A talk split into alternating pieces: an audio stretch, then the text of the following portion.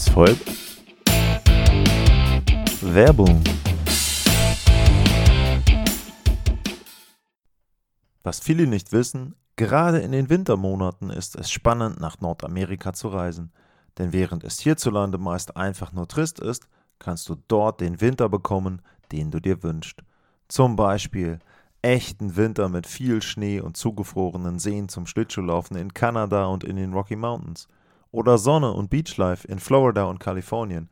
Oder die Wunder der Natur in den Nationalparks mit viel weniger Besuchern als sonst. Oder, oder, oder. Mit Lufthansa kannst du auch im Winter günstig in die USA und Kanada fliegen. Darum erlebe den Winter neu und buche jetzt deinen Flug zu Bestpreisen auf lufthansa.com. Alle weiteren Informationen findet ihr in den Shownotes. Das war die Werbung.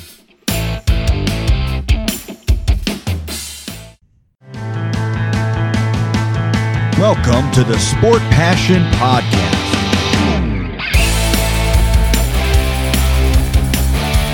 And here is your host, Lars Marendorf.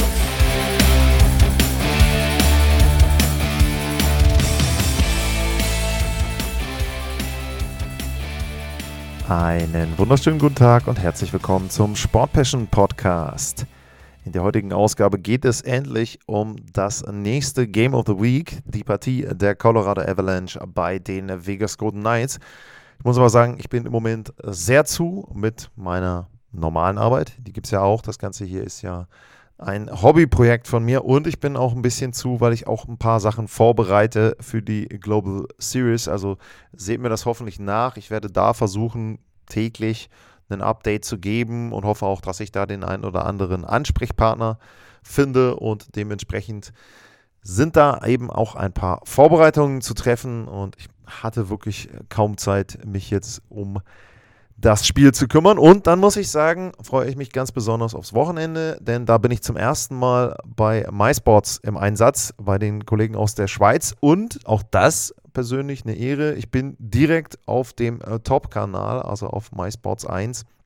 Wenn ihr also in der Schweiz seid und MySports abonniert habt, dann dürft ihr am Samstag ab 19 Uhr mir zuhören bei der Partie Columbus Blue Jackets gegen die Detroit Red Wings und natürlich nimmt auch das Vorbereitung in Anspruch. Da werde ich mir noch das ein oder andere Drittel, vielleicht kein ganzes Spiel noch, aber einiges von den beiden Teams anschauen. Und dann freue ich mich auf meinen ersten Live-Einsatz dort. Also das so ein bisschen zum Hintergrund, warum es jetzt ein paar Tage gedauert hat, bis ich diese Jahr, kann man es Spitzenpartie der Western Conference nennen, für euch einschätzen darf. Mittlerweile kennen ja, ich denke, fast alle von euch das Ergebnis. Das war sehr, sehr eindeutig, aber wir wollen mal trotzdem so ein bisschen chronologisch durch die Partie äh, durchgehen. Also, wie gesagt, war ja in der Nacht von äh, Samstag auf äh, Sonntag die Colorado Avalanche äh, zu Gast bei den Vegas Golden Knights, die beiden letzten Stanley Cup Champions, was ja auch so ein bisschen eine sagen wir mal, ungewöhnliche Geschichte dann in dem Sinne ist. In dem Jahr, wo Colorado den Stanley Cup gewonnen hat, da waren die Vegas Golden Knights nicht mal in den Playoffs und in der Saison, wo jetzt Vegas gewonnen hat, da ist Colorado in der ersten Runde rausgeflogen. Die beiden haben sich ja im Jahr zuvor gesehen, da gab es dann die Serie, die in sechs Partien an die Vegas Golden Knights ging.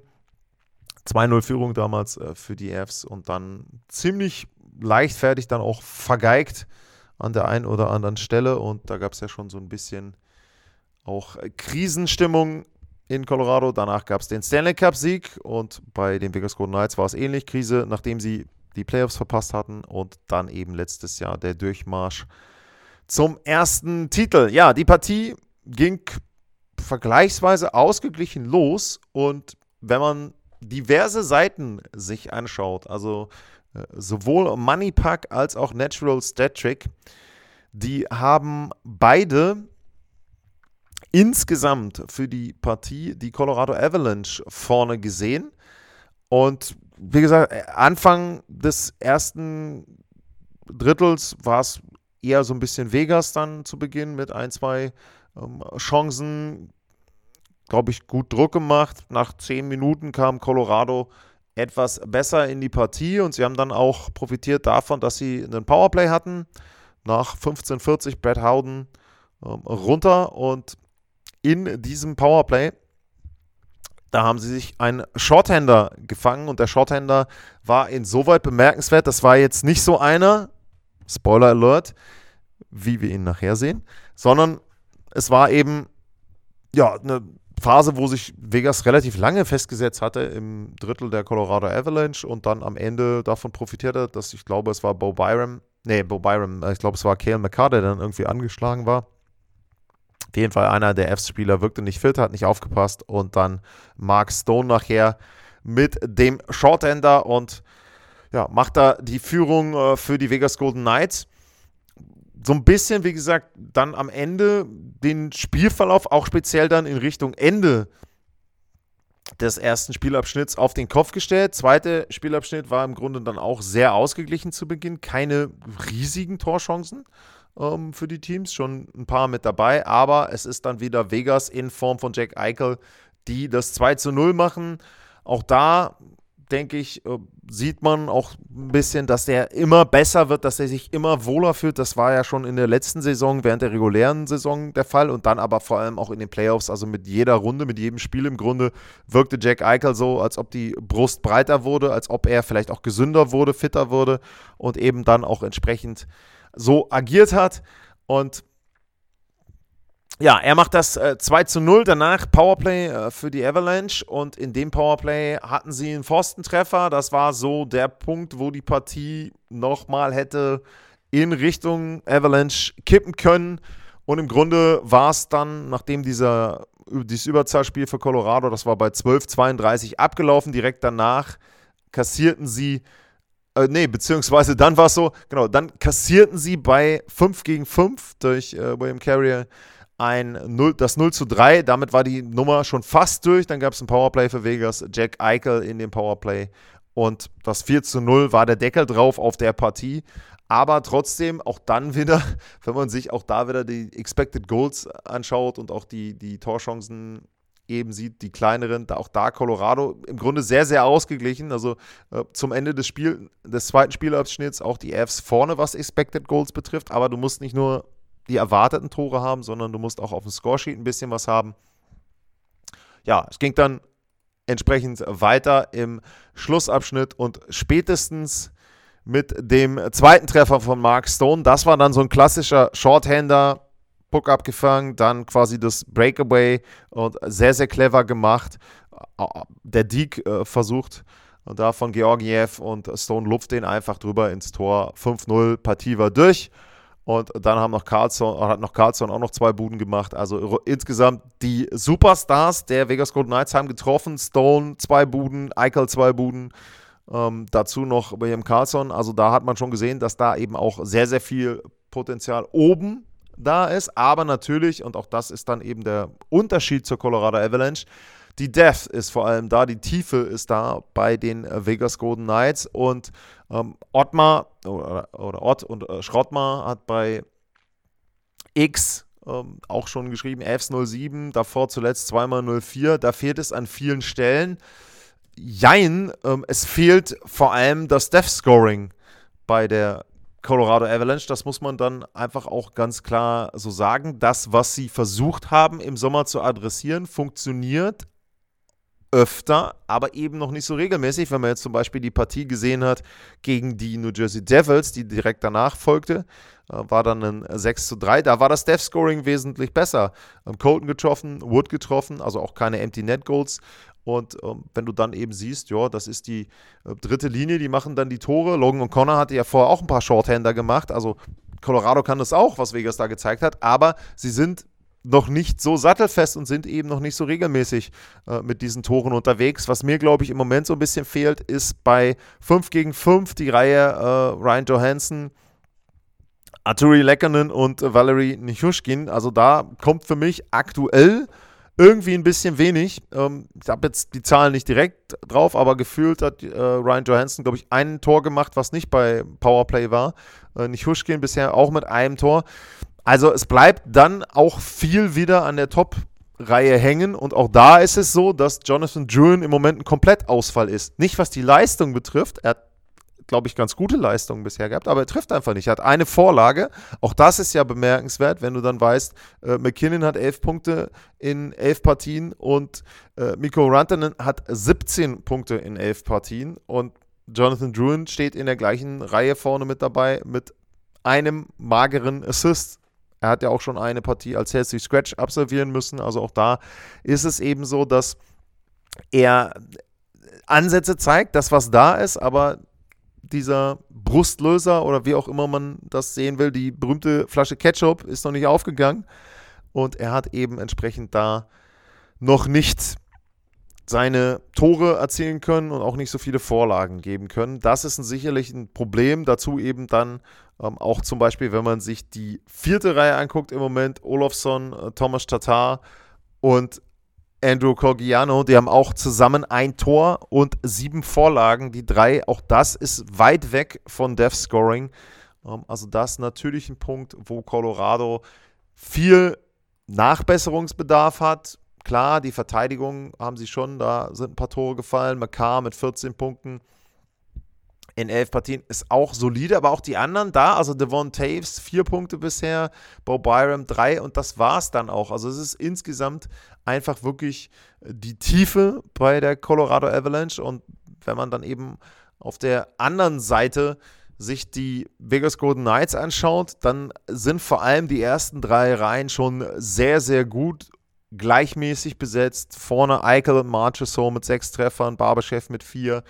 Dazu dann eben Stone mit vier Toren in der zweiten Linie, Amadio und Carrier auch zwei, drei Tore und hinten dann nochmal in der dritten Reihe äh, William Carlson mit sieben Toren und neun Vorlagen als Topscorer aktuell. Also da ist das einfach wesentlich besser verteilt und das macht eben die Vegas Golden Knights so gefährlich und auch die Verteidigung. Also da könnte man ja auch denken, mit McCarr, mit Taze, mit äh, Byram sind die Avs da besser aufgestellt. Pustekuchen, Shea Theodore 12 Punkte.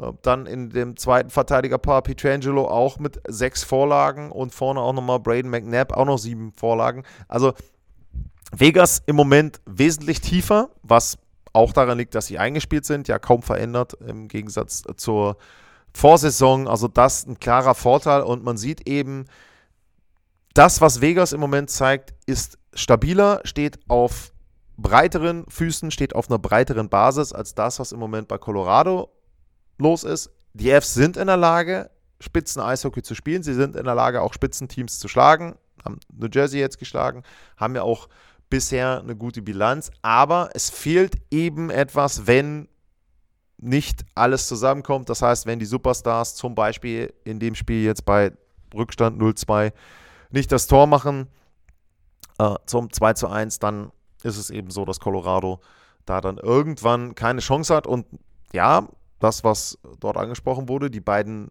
0-4-Niederlagen auswärts, die sind natürlich auch ein Zeichen davon, dass es eben schwierig ist, wenn vorne die erste Reihe nicht trifft, für die anderen in irgendeiner Form Offensive zu generieren. Ich glaube, dass Colorado das Potenzial hat. Ich glaube auch, wenn dann ein Jonathan Durin, wenn ein Thomas Tatar äh, ins Rollen kommen, was dann heißt, keine Ahnung, alle zwei, drei äh, Spiele vielleicht dann ein Tor, dann ist was möglich. Aber auch da muss man ganz genau beobachten, passiert das? Oder aber müssen sie irgendwann nachjustieren, speziell dann auch Richtung Trade Deadline. Sie sind in der Lage, oben mitzuspielen, einfach aufgrund der gesamten Qualität.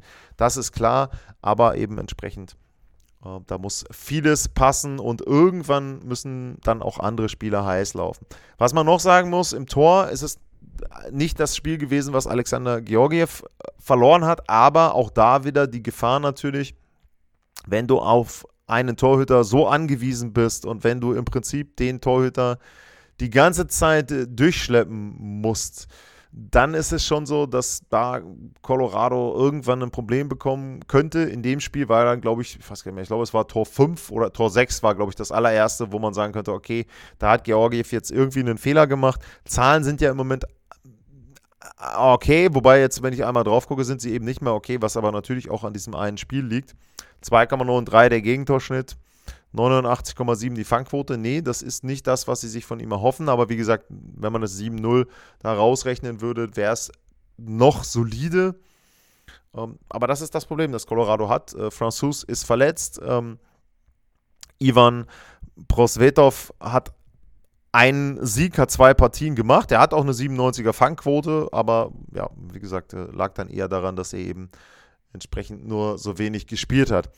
Also zwei unterschiedliche Teams. Ich würde sagen, ein ganz klarer Titelkandidat und ein Team, was so rankratzt an der Spitzenmannschaft. Und ja, da hat man deutlich gesehen in dem Abend, was eben dann passieren kann, wenn Colorado nicht in irgendeiner Form da ein Tor macht und dann am Anfang die Partie offener gestalten kann.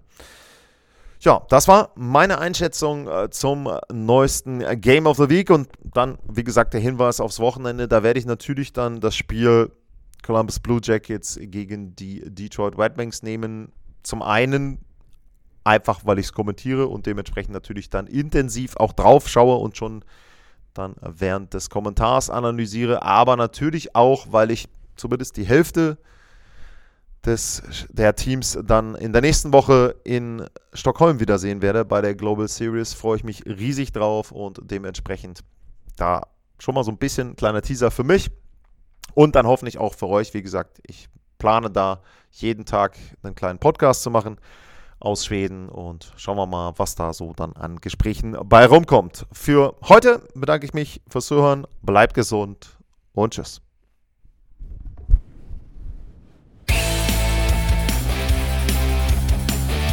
Sportliche Grüße.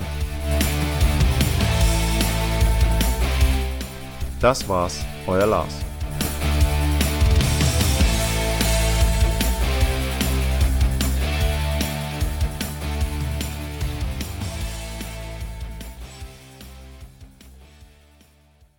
Wie baut man eine harmonische Beziehung zu seinem Hund auf? Puh, gar nicht so leicht. Und deshalb frage ich nach, wie es anderen Hundeeltern gelingt, beziehungsweise wie die daran arbeiten.